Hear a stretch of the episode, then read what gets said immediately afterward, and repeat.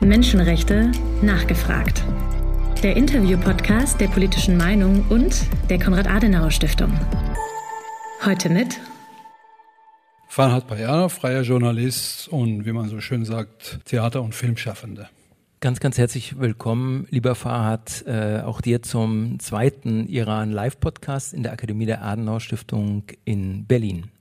Ich freue mich sehr, dass du da bist. Ich habe selber viele Jahre als Journalist gearbeitet und fühle mich dir und deiner Aufgabe daher besonders verbunden. Du leitest jetzt seit ungefähr zwölf Jahren, äh, gibst du das Iran-Journal heraus und darüber möchte ich mich mit dir äh, besonders gerne unterhalten, weil wir gerade, äh, wie wir schon gehört haben, eine herausfordernde Zeit haben. Wie gehst du als Iran-Journal-Herausgeber mit den aktuellen Protesten im Iran um?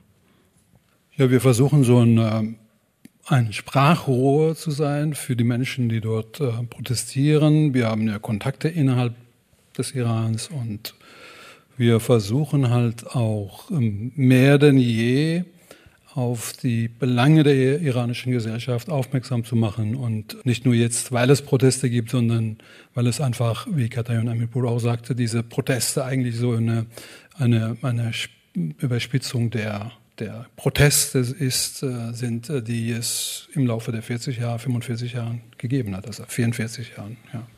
Wenn du die äh, zwölf Jahre, die es das Iran-Journal jetzt gibt, Revue passieren lässt, gibt es Entwicklungen beim Thema Medien, soziale Medien, die dich eher, die dir eher Mut machen? Also einer der letzten Beiträge, die ihr veröffentlicht habt gestern, glaube ich, war über die weitere Beschränkung des Internets in Iran. Iran war aber dafür auch sehr bekannt, dass es eine sehr lebendige Social-Media-Kultur gab. Also Telegram beispielsweise wird viel genutzt in Iran. Wie würdest du äh, diese Veränderung Entwicklung in den letzten Jahren bewerten? Eher zum, Richtung positiv, was Vernetzungsmöglichkeiten angeht, oder eher negativ, was äh, Unterdrückung dieser Meinungsvielfalt angeht? Also insgesamt sind die sozialen Netzwerke eine positive Sache und äh, das ist auch so ein neues Phänomen, das mich immer wieder wundert, wie halt so die Aktivistinnen und Aktivisten schneller sind als alle anderen Medien und wir sind, wir laufen hinterher manchmal. Gut, wir haben ja dann Artikel, Interviews, Analysen und Podcasts, Videos, ähm, die dann das Ganze, sagen wir so, irgendwie kompensieren. Aber ich finde so in den letzten, besonders in den letzten zwei, zwei Jahren und erst im letzten Jahr noch mehr hat es so eine Bewegung gegeben von den Aktivistinnen und Aktivisten, auch im deutschsprachigen Raum, was ja bis dahin nicht so zu spüren war, die, sagen wir, so einen Riesendruck auf die Regierung in Deutschland oder im deutschsprachigen Raum auf die Regierungen ausübt. Und ohne es jetzt auch so klar zu formulieren, wir wollen Druck ausüben, sondern ähm, sie sind äh, sehr pfiffig, sie sind, ähm, wie gesagt, schnell und sie sind jung, sie, haben, sie sind gut vernetzt miteinander, untereinander. Und das gab es ja bis, bis vor, sagen wir, zwei Jahren nicht, muss ich sagen, im deutschsprachigen Raum. In, in dem englischsprachigen Raum ist es anders. Also in den USA gab es ja schon seit vielen Jahren Aktivistinnen, Aktivisten, aber auch auch Medien unterschiedlicher. Und hier ist das eine sehr, sehr, sehr positive Sache. Die Massenproteste 2009 sind ja ganz stark damals auch über Twitter, was da noch relativ jung war, kommuniziert worden. Wieso ist es dem Regime nicht gelungen, äh, diese doch für das Regime gefährliche Bedeutung der sozialen Medien in den Griff zu bekommen, so wie man regelmäßig gegen Satellitenschüsseln vorgeht beispielsweise? Ja, sie tun alles Mögliche, was sie können, aber auf der anderen Seite gibt es auch immer Möglichkeiten, die Zensur zu umgehen, zum Beispiel durch VPNs, die ja auch vom Ausland aus bereitgestellt werden und also es gab ja so eine Zeit, wo die Chinesen viel mehr VPNs zur Verfügung gestellt haben als die Amerikaner. Und dann kamen die Amerikaner und haben es umgekehrt gemacht. Und dann gab es ja so eine Konkurrenz, wenn man so will, zwischen den beiden. Und es ist eigentlich sehr leicht auch äh, so, ein, so, ein, so, eine Möglichkeit zu schaffen, VPNs herzustellen, also um, um, um die Zensur zu umgehen, die sogenannten Proxies. Und da fragen viele immer wieder mal, was können wir oder was kann die deutsche Regierung zum Beispiel äh, für die Protestierenden im Iran tun? Also ich sage immer, das Mindeste ist ja so ein, so ein Cloud, so ein Server zur Verfügung zu stellen und da kann man wirklich pro Tag, das kostet 1000 Euro, nicht mehr, also so die billigsten natürlich, aber damit kann man hunderte Proxys herstellen und den Leuten zur Verfügung stellen. Und ähm, die Leute, das sind so junge Leute, die sehr kreativ sind, die sind auch gut vernetzt ins Ausland. Und wie gesagt, die Aktivistinnen und Aktivisten hier äh, stehen ihnen zur Seite. Und ja, das alles führt dazu, dass das Regime es nicht schafft, die, die, die absolute Kontrolle über das Internet zu bekommen. Wir hatten mal mit der ARD, ehemaligen ARD-Korrespondentin in Teheran, Nathalie Amiri, ein Gespräch über ihr Iran-Buch und sie hat erzählt, dass sie Iran verlassen musste, fast äh, fluchtartig, äh, weil sie bedroht wurde von den äh, Autoritäten, Repressionsorganen und man wirklich Angst um ihre Sicherheit, um ihr Leben hatte. Wie würdest du das beurteilen? Ist die Berichterstattung aus Iran, es gibt ja Korrespondenten und Journalisten, ist die Berichterstattung ausreichend gegeben oder wie würdest du es qualitativ beurteilen? Welche Nachrichten, wie nimmst du die Nachrichtenlage wahr, die offiziell über unsere Medien äh, aus Iran zu uns kommt? Also das iranische Regime kontrolliert nicht nur jetzt die hm, hiesigen, also die, die inländischen Medien, sondern auch die ausländischen Journalistinnen und Journalisten, die ins Land reisen, ob es jetzt vom ARD ist oder von wem auch immer, das ist ihnen egal. Also das heißt, äh, es gibt den gleichen Druck für sie wie auch für die inländischen Journalistinnen und Journalisten. Und ja, das, was wir hier in den Medien ähm, sehen, das ist, sagen wir, ist durch die Zensur gegangen. Also manchmal ist es lockerer, die Zensur, manchmal nicht. Das kommt immer auf die Person an, die es, die, die Sache zensiert.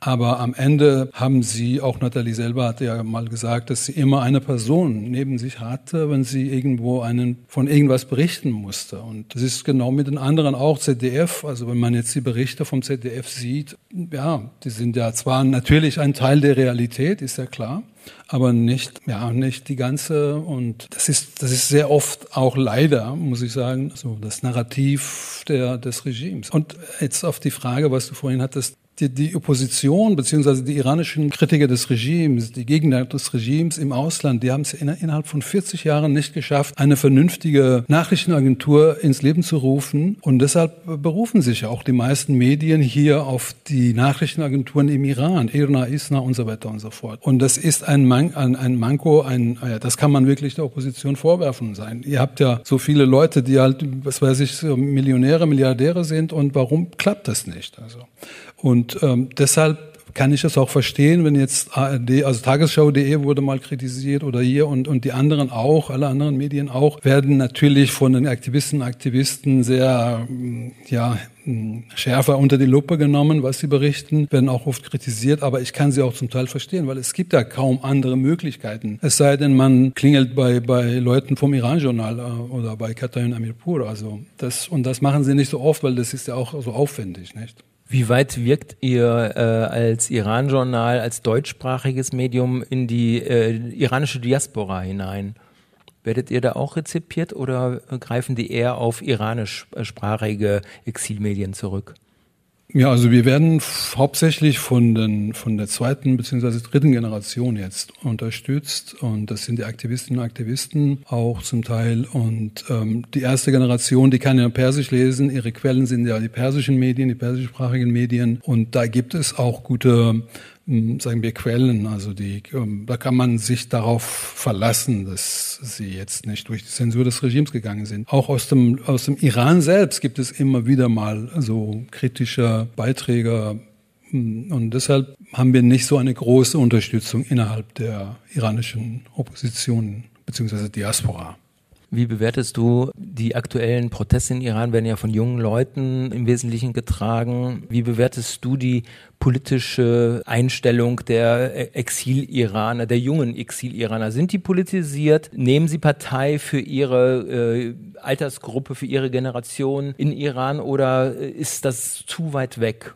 Ich glaube, da muss man unterscheiden zwischen politischem Bewusstsein und politischer Aktivität. Also in Deutschland ist es klar geklärt. Also da gibt es ja Politiker und dann gibt es Menschen, die politisches Bewusstsein haben. Im Iran ist es nicht so. Im Iran ist das politische Bewusstsein zu haben, es reicht allein das, um halt ins, in den Knast zu kommen. Und das ist auch hier, wenn man jetzt so die Aktivistinnen und Aktivisten in, im Ausland sich anguckt, das sind ja Leute, die nicht parteipolitisch aktiv sind. In der Regel sind es einzelne Menschen, die sich zusammentun, auch manchmal, um was, um was zu machen. Aber in der Regel ist es ja so, dass sie ein politisches Bewusstsein haben, aber nicht politisch aktiv sind. Und ähm, das muss man auch wiederum da ähm, so einen Blick darauf werfen, was bedeutet alles im Iran politisch sein. Also wenn, wenn das Kopftuch tragen eine politische Akt ist, ein politischer Akt ist, dann oder Alkohol trinken. Also das heißt, wenn es, wenn es vom Staat kontrolliert wird, wenn es Gesetze gibt im Parlament dagegen, dann sind das politische Tatsachen. Und die, ja, das ist immer so die Grenze zwischen dem politischen und nicht politischen im Iran, beziehungsweise soziale Aktivität, kulturelle Aktivität, Frauenaktivitäten, also Aktivitäten der, der, der Frauenaktivistinnen. Das sind, da werden alles so als politische Aktivitäten abgestempelt von innerhalb des vom, vom Regime aus aus. Und so sieht man es auch im Ausland, ja. Wir haben im Oktober in Berlin wahrscheinlich die größte exil-iranische Demonstration äh, in der Geschichte erlebt, äh, mit fast 100.000 Menschen. Äh, welche Rolle haben die Medien, die, vor allem auch die Exilmedien, dabei gespielt, so eine Menge an Iranern zu mobilisieren, nach Berlin zu kommen, aus vielen Ländern Europas? Ja, also die Medien, muss man sagen, das waren die sozialen Netzwerke, die halt ähm, im das wichtigste Medium waren für die Leute, die daran teilgenommen haben, beziehungsweise die das, dies organisiert haben. Und äh, andere Medien, die haben sich ja erst danach darauf gestürzt. Also das heißt, vorher war es, kann man sagen, 99 Prozent, 95 Prozent, sagen wir, waren das die sozialen Netzwerke, nicht? Und, und zum Glück ist es ja auch so, dass man heute nicht mehr telefonieren muss. Man braucht wirklich nur so eine Nachricht zu schicken und auf 100 Leute ähm, und, äh, ansprechen. Und ja, das also die Medien insgesamt, muss ich sagen, die Medienlandschaft im Exil ist nicht jetzt so rosig. Also das heißt, äh, es gibt wenig äh, leider und das ist auch wieder der, ähm, den, den, den, den politischen Teil der Iraner zu verdanken, die, sagen wir, die Medien nicht so ernst genommen haben, beziehungsweise nicht als ein, als ein Mittel, um das, äh, für das Erreichen ihrer Ziele gesehen haben. Und, und ja, deshalb haben wir eigentlich eher so hm, staatlich beziehungsweise öffentlich-rechtliche Medien, Sender, die vom Ausland aus wie BBC, Deutsche Welle, Voice of America, die halt, die haben einen riesen Zuspruch im Iran, aber so private beziehungsweise von der Opposition oder von der Diaspora Iranern organisierte gibt es kaum. Also es gibt jetzt so einen Fernsehsender, heißt Manoto, das ist so eher ein Unterhaltungssender und dann gibt es Iran International, die, die ist auch, also das ist auch verrufen, ob es stimmt oder nicht, weiß ich nicht, aber dass es von Saudi-Arabien finanziert wird. Also insgesamt ähm, muss man sagen, da gibt es viel zu tun noch. Ja. Hat denn diese Massendemonstration im Oktober in Berlin, hat die äh, Einfluss auf deine Arbeit gehabt? Hast du da anders über den, die Sinnhaftigkeit, die iranische Community anzusprechen, zu mobilisieren durch äh, deine Texte und deine Arbeit? Äh, hast du da Auftrieb bekommen oder wie würdest du das jetzt einige Monate später bewerten, das Ereignis von Oktober? Oktober? Ja, ich muss sagen, ich war erst persönlich sehr, sehr überrascht, dass so viele Iranerinnen und Iraner mit unterschiedlichen Weltanschauungen unterschiedlichen politischen, aus unterschiedlichen politischen Richtungen zusammenkommen und es klappt, eine so große Demonstration zu organisieren und zu Ende zu führen. Das ist auch wichtig. Also organisieren reicht ja nicht. Ja, aber so, so einen direkten Einfluss auf meine Arbeit hat es ja nicht gehabt. Nur ich war optimistischer, muss ich ehrlich sagen, und bin immer noch optimistisch, obwohl es jetzt wahrscheinlich nicht mehr so eine Demonstration zustande kommen würde, aus Gründen, die auch Katayon genannt hat. Und ähm, ich denke, das ist, also es, es ist etwas im, im Gange unter den Iranerinnen in der Diaspora, Iranerinnen und Iranern in der Diaspora, die, sagen wir, einmalig wäre. Und für mich bedeutet das Demokratie üben. Wir haben ja gar keine Möglichkeit gehabt, Demokratie zu üben. Also das heißt, wir haben darüber gelesen, wir haben gedacht, also wenn man die Programme von allen politischen Gruppierungen, Parteien im Iran, außerhalb Iran liest, es ist alles das Gleiche. Also ich verstehe nicht, warum sie alle, sich alle nicht zusammentun, weil die wollen alle eine Demokratie, Frauenrechte, Menschenrechte und so weiter und so fort. Aber es gibt, äh, weiß ich nicht, zehn Gruppierungen von Republikanern. Es gibt zehn. Aber ich muss auch jetzt sie in Schutz nehmen und sagen, dass es absolut ein verständliches Phänomen ist, weil es eben die iranische Gesellschaft äh, widerspiegelt. Und äh, im Iran, der Iran ist ja ein, bekanntlich ein Vielvölkerstaat, da leben viele ethnischen und religiösen Minderheiten und durch ihre politischen Weltanschauungen werden sie auch natürlich unterteilt und, und das, was im Ausland stattfindet, reflektiert eigentlich das, was im Iran passiert oder was im Iran existiert, ja. Wie spiegelt sich denn diese äh, auch politische Vielfalt im Exil, in der Diaspora bei euch wieder? Habt ihr eine bestimmte Affinität zu bestimmten aktivistischen Milieus beispielsweise oder, oder einem politischen Lager oder gar äh, einem ethnischen äh, Spektrum? Also ich kann sagen, wir sind politisch neutral, soweit es geht, aber ein kluger hm, Journalist hat mal vor, glaube ich, vor 80 Jahren gesagt, ein Journalist ist auch ein Mensch, der hat zwar einen Kopf, aber hat auch ein Herz. Und das Herz hängt irgendwann mal irgendwo. Und, und mein Herz und das Herz, also die Herzen von meinen Kolleginnen und Kollegen hängen, hängen alle an Menschenrechten. Und da sind wir nicht neutral, muss ich sagen. Also, aber sonst gucken wir mal, also auch, ja, kritisieren auch die Opposition, wenn es sein muss. Also wenn wir etwas sehen, was halt zu berichten gibt darüber. Hm, aber wir kritisieren nicht nur, sondern wir berichten auch. Und das, also unser Hauptanliegen war von Anfang an, und äh, darauf habe ich immer bestanden, dass wir nicht dass die iranische Bevölkerung, die iranische Gesellschaft als Opfer darstellen, sondern als eher als Täterin. Also das heißt, das Regime reagiert auf das, was die Bevölkerung tut. Also das Regime würde jetzt von sich aus nicht so viele Menschen, so viele Journalistinnen, so viele Künstlerinnen, Künstler und so ins Gefängnis stecken stecken. Also sie tun das, weil sie agieren, weil das eine lebendige Gesellschaft ist und, und nach Wegen und Möglichkeiten sucht, um halt ja die Freiheit zu erlangen, die sie sich wünscht. Und da, das, das motiviert uns natürlich auch, dann halt viel mehr auf die Gesellschaft zu schauen. Also das heißt, wir wir berichten über das, was für die iranische Gesellschaft relevant ist und nicht, nicht das, was weltweit oder für die internationale Gemeinschaft relevant ist. Natürlich kann man auch heute vieles nicht mehr voneinander unterscheiden. Was ist nur für die Iraner relevant, was für die Deutschen oder Europäer. Insofern, ja, also das, was im Ausland passiert, hat ja, ob wir wollen oder nicht, immer einen, einen Einfluss auf unsere Arbeit. Ja. Bei den zahlreichen Demonstrationen, die es auch seit Oktober äh, darüber hinaus in Berlin gegeben hat, die wesentlich kleiner waren, da wurde immer wieder von Aktivistinnen gesagt, lasst uns äh, so eine Art Echokammer für die Protestierer in Iran sein. Siehst du das auch für euch als Exilmedium auch als Funktion, so eine Art Echokammer zu sein? Nehmt ihr auch Stimmen aus Iran äh, auf, die für die aktuelle Protestbewegung relevant sind beispielsweise?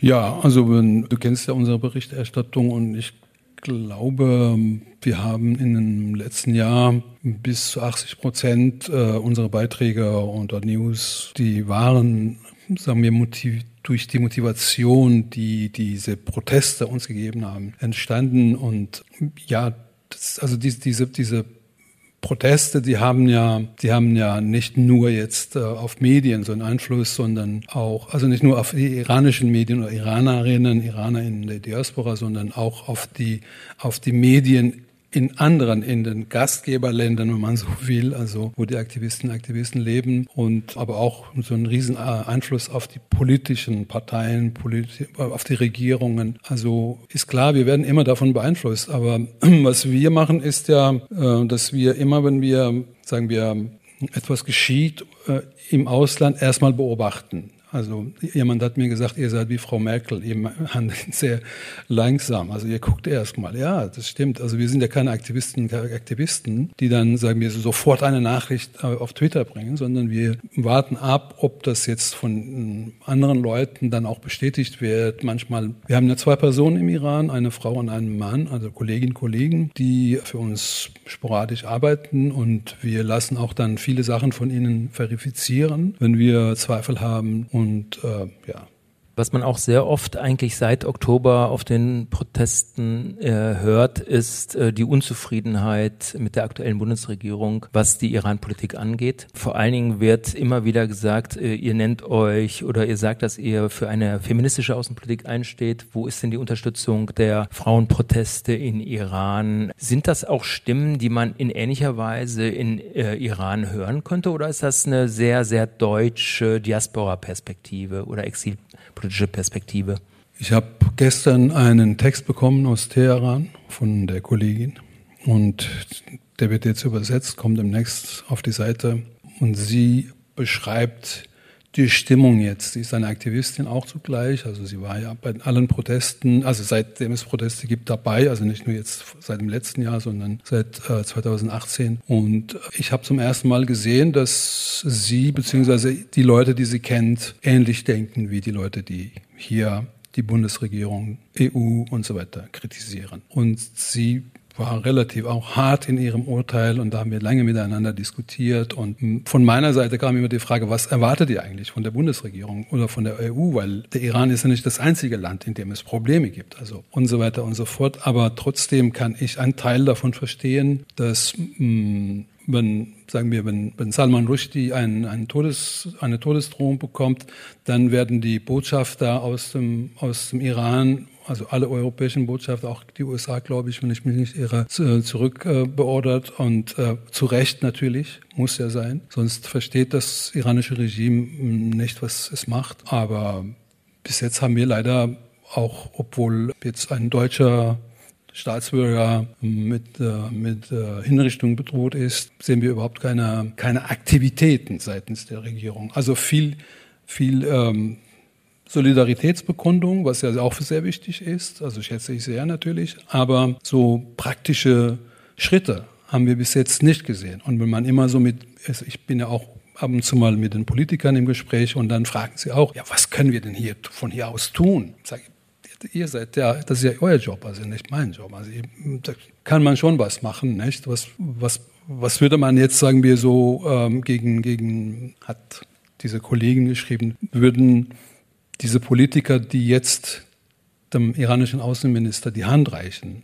wegen des Atomabkommens, würden sie auch Daesh, also die, ähm, den IS, ähm, Terroristen die Hand reichen. Also der Vergleich hinkt ja ein bisschen, das islamische Regime mit Daesh zu vergleichen. Aber auf jeden Fall ist die Erwartung da, dass die, dass die europäischen Länder, dass die europäischen Regierungen, dass die europäischen Intellektuellen, freiheitsliebende Menschen, dass sie dann mehr tun als nur die Solidaritätsbekundung. Also das heißt, wenn es eine Demonstration gibt, hast du ja selber gesagt, äh, letztes Jahr, da sind dann mh, hm, 50 hm, es gab ja auch eine mit 80 in London, 80.000 Menschen. Da die Bilder, die ich gesehen habe, das waren alles iranischstämmige Menschen. Also da gab es kaum eine politische Partei oder eine, eine, eine Gewerkschaft, irgend, irgend, irgendjemand, ja. Und äh, ich habe dann so einen Polizisten interviewt und habe um, und äh, gefragt, wie er sich fühlt jetzt. Und dann sagte er, ja, ich muss nur aufpassen, dass sie hier nicht so viel pissen. Also das heißt im, im Tiergarten. Und ähm, ja, also wenn man sowas sieht, dann denkt man immer, okay, ähm, ja, da könnte man eigentlich mehr praktische Schritte unternehmen, ja. Also mehr praktische politische Forderungen gibt es ja auch seitens der Opposition. Die CDU, äh, hat in den letzten Monaten zwei äh, große Anträge zu dem Thema gestellt, wo ganz explizit äh, Maßnahmen der Bundesregierung gefordert werden zur Unterstützung der iranischen Protestbewegung und gegen das Regime. Auf den Punkt gebracht hat das heute in einem Interview der Konrad-Adenauer-Stiftung, das wir mit Norbert Röttgen geführt haben und heute veröffentlicht wurde auf unserer Homepage. Norbert Röttgen, der sich wirklich tagtäglich in seiner sozialen Medienarbeit äh, mit der Unterstützung der iranischen Protestbewegung und Zivilgesellschaft äh, beschäftigt. Und er, er hat gesagt in diesem Interview, das fand ich schon auch sehr, sehr deutlich, äh, die Iraner müssen das schaffen, so diese Bewegung. Das können wir nicht äh, machen. Also die Iraner müssen das Ziel selbst erreichen, diesen Regimewandel oder Regimesturz, wie er sagt. Ähm, aber was wir machen können, ist durch Sanktionen und Isolation des Regimes dazu beizutragen, beizutragen und die Bevölkerung in Iran zu unterstützen. Und dazu würde mich auch interessieren, ist das auch eine sehr deutsche Perspektive oder kannst du dir vorstellen, dass auch äh, Iraner in Iran sagen, die jetzt mit den Protesten äh, sympathisieren, das ist das ist eine korrekte Haltung. Das, so sollte die deutsche Politik tatsächlich vorgehen, Sanktion, Isolation des Regimes. Ja, das ist natürlich begrüßenswert. Also, und Norbert Rüttgen ist derzeit einer der Superstars unter den iranischen Aktivisten und Aktivisten, weil er sich wirklich sehr auch darum bemüht und, wie du sagtest, fast täglich äh, Nachrichten verbreitet in den äh, sozialen Netzwerken. Und ich habe auch mit ihm Kontakt gehabt und wir hatten ja auch so Gespräche. Und äh, ich habe ihm auch gesagt, es ist toll. Ich hoffe, dass, wenn Sie an die Regierung kommen, auch genauso aktiv bleiben, weil wir kennen das ja auch von anderen Parteien, die, bevor sie an die Macht kamen, dann viel mehr halt für Iran Iran, für Iraner, für Iranerinnen, für Menschenrechte im Iran getan haben und jetzt, also nicht jetzt, aber wenn sie an die Macht, als sie an, Macht, an die Macht gekommen sind, haben sie dann vieles natürlich der, Realpolitik geopfert. Also das verstehe ich absolut auch. Was würde ich tun als Bundeskanzler oder als Außenminister äh, Deutschlands? Äh, da ist, sind die, die Möglichkeiten nicht so viel. Aber äh, das ist ja auch klar, also wenn wir jetzt ehrlich sind, hat die Bundesregierung Also ich habe Politologie studiert und meine Diplomarbeit über deutsch-iranische Beziehungen geschrieben und war aber auch bei Herrn Professor Steinbach in Hamburg, deshalb für meine Diplomarbeit. Die deutsche Bundesregierung, also die deutsche Regierungen, egal wer an die Macht kam, hat immer gute Beziehungen zu der iranischen Regierung gehabt, egal wer dort an der Macht war. Ob in der Nazizeit, ob davor, ob später. So. Und wenn man bedenkt, also die Bundesregierung unter Genscher als Außenminister ähm, hat ja viel dafür getan, dass es, ähm, dass das Regime hoffähig. Aber gut, das sind ja andere Zeiten. Man darf ja jetzt nicht zurückblicken, sondern eher nach vorne. Und das, was die CDU, CSU jetzt verlangt, finde ich absolut richtig, dass es, dass die Menschenrechte vordersten Forderungen sein soll. Was, was, was die Diaspora angeht, also ich habe ja letztes Jahr so eine Idee gehabt, habe das auch hier von einer Institution finanziert bekommen, um ein, ein, ein Dossier herzustellen für das Iran-Journal. Und das hieß auf der Startseite. Das hieß dann vor den Protesten natürlich. Das hieß dann die Alternativen zur Islamischen Republik. Und ich muss ehrlich sagen, also die Parteien, die Organisationen, die wir vorstellen wollten, ich habe sie gebeten, alle, äh, von Mujahideen bis, bis links und rechts und, und Royalisten und so weiter und so fort, sie, dass sie sich vorstellen sollen. Und ähm, es war schwierig überhaupt äh, zu verstehen, warum sie so passiv sind, warum sie jetzt, jetzt, wo so ein Mensch wie Röttgen sich, sagen wir, bemüht, warum wird er nicht von den politischen Parteien ähm, von den politischen Organisationen der Iraner im Ausland sagen wir, unterstützt oder, also das heißt, wir sehen nach wie vor, dass die Iraner weniger aktiv sind, abgesehen von den wirklich Aktivistinnen und Aktivisten. Ich meine jetzt die, die Opposition insgesamt ist weniger aktiv als, sagen wir, CDU, CSU und sogar auch manchmal als die FDP. Also was Aktivitäten in Deutschland angeht. Dass sie, was sie im Iran ähm, mit, mit den Menschen innerhalb Irans zusammentun und dass sie sich bemühen, dass sie sich auch zusammentun. Da gibt es auch jetzt Zusammenschlüsse, die ja auch, sagen wir, die man eher optimistisch äh, sehen kann. Das ist was anderes. Aber die Kontakte mit den Parteien, mit den Regierungen äh, außerhalb Irans, also in den sogenannten ähm, Gastgeberländern, da ist ähm, viel zu tun noch, ja. Viele äh, Bundestagsabgeordnete haben Patenschaften übernommen für Iraner, die in Iran inhaftiert sind. Friedrich Merz zum Beispiel für den zum Tode verurteilten deutsch-iranischen Doppelstaatler, den du schon angesprochen hattest, äh, Jamshid Sharmat. Diese Patenschaften haben, also von 400 Patenschaft, Paten wurden 100 freigelassen schon. Das ist immerhin ein Viertel, das ist ein guter Erfolg, könnte man sagen. Aber es wurden auch welche hingerichtet. Das heißt, äh, Jamshid Shamats Leben ist nach wie vor extrem gefährdet. Deshalb wird darüber diskutiert, auch in der Exil-Community beispielsweise den iranischen Botschafter auszuweisen. Da gibt es auch Stimmen, die dagegen sprechen äh, im letzten Podcast beispielsweise Frank Schwabe, der Religionsbeauftragte der Bundesregierung, äh, der Beauftragte für Religionsfreiheit, der sagt, okay, wenn wir den Botschafter aus Berlin ausweisen, dann wird auch der deutsche Botschafter aus Teheran ausgewiesen äh, und dann kann er sich auch nicht mehr für die Menschen äh, in äh, Teheran, die sich hilfesuchend an die Botschaft wenden, das sind ja viele, einsetzen. Wie siehst du das? Was sollte Deutschland, was sollte die deutsche Politik, was sollten die Abgeordneten in so einer Situation, wo ein Deutscher, also ein, jemand mit deutschem Pass kurz vor seiner Hinrichtung steht, möglicherweise möglicherweise. Was sollte Deutschland tun, um da den richtigen Druck auszuüben, der eventuell mehr Erfolg bringt, als eine Partnerschaft alleine das erreichen kann? Was der richtige Druck sein könnte, kann eigentlich niemand sagen. Also weder ich noch die Bundesregierung noch sonst jemand, äh, den, den oder die ich kenne. Also. Aber heute wurde ein Terrorist aus dem belgischen Gefängnis freigelassen. Ein Iraner, der nachweislich als Terrorist fast tausend Menschen gefährdet hätte, getötet hätte können, war in Belgien gefasst worden und verurteilt und saß im Gefängnis. Heute ist er freigelassen worden, weil der Iran, also die Islamische Republik, hatte einen Belgier als Geisel genommen. Ja, und jetzt gab es heute diesen Tausch durch die Vermittlung von, von Oman. Also die, die Islamische Republik hat in den letzten 40 Jahren verstanden, wie sie Druck auf Ausland ausüben kann und nicht umgekehrt. Das heißt, sie haben gar keine Angst vor, vor Großmächten, gar keine Angst vor Deutschland oder USA hm, oder Russland. Sie haben eher Angst vor, hm, vor aufgeklärten Frauen, vor Journalistinnen und Journalisten, die frei hm, berichten wollen. Das ist ihre größte Angst. Also, und ich denke immer, wenn man wirklich dem, dem Islam, also dem, dem, der Islamischen Republik äh, etwas tun will, dann sollte man die Medien stärken. Ja, mehr Möglichkeiten den Aktivistinnen und Aktivisten zu geben, damit man halt äh, mehr Möglichkeiten im, innerhalb Irans hat, um die Frauen dort zu unterstützen. Also das heißt, es ist immer so die Frage, was, was bringen Sanktionen? Also man könnte jetzt sagen, okay, wir, wir werden jetzt nochmal so fünf Pakete, Sanktionspakete beschließen, um Jamshid Sharma zu, zu retten.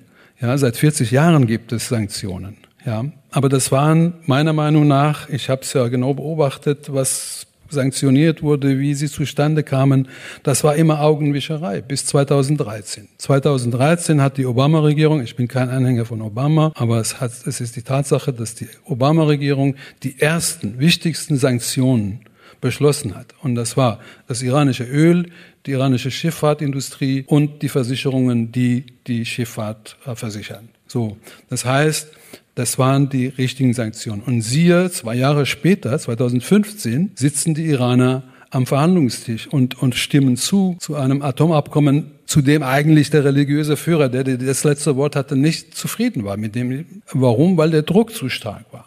Ja. Und jetzt wissen wir auch, dass die Sanktionen, jetzt haben wir die Chinesen, die Russen und, und es ist, äh, es ist so, dass man heutzutage nicht mehr den Iran alleine, sagen wir, äh, außerhalb diesem Kontext, dem internationalen Kontext oder dem Kontext, dem äh, Regionskontext, nicht äh, unter die Lupe nehmen kann. Deshalb ist es schwierig zu sagen, was kann die Bundesregierung tun, um Jamshid Sharma zu, zu retten. Ja, also der Iran würde jetzt zwei, zwei Deutsche äh, als Geisel nehmen, dann würden sie natürlich handeln. Aber das ist hier nicht möglich. Also deshalb ist es schwierig zu sagen, was kann man machen. Also man kann wirklich nur sagen, okay, ja, berichtet, so viele Menschen, innerhalb von fünf Tagen wurden so viele, also Dutzende Menschen hingerichtet. Und äh, man kann sagen, wir wollen mit euch nichts mehr zu tun haben. Das heißt, keine Geschäfte mehr, keine Beziehungen. Das Atomabkommen ist nach vielen, nach Aussagen vieler äh, Geheimdienste nicht so weit, dass es eine Gefahr sein könnte. Und ich glaube, Russland will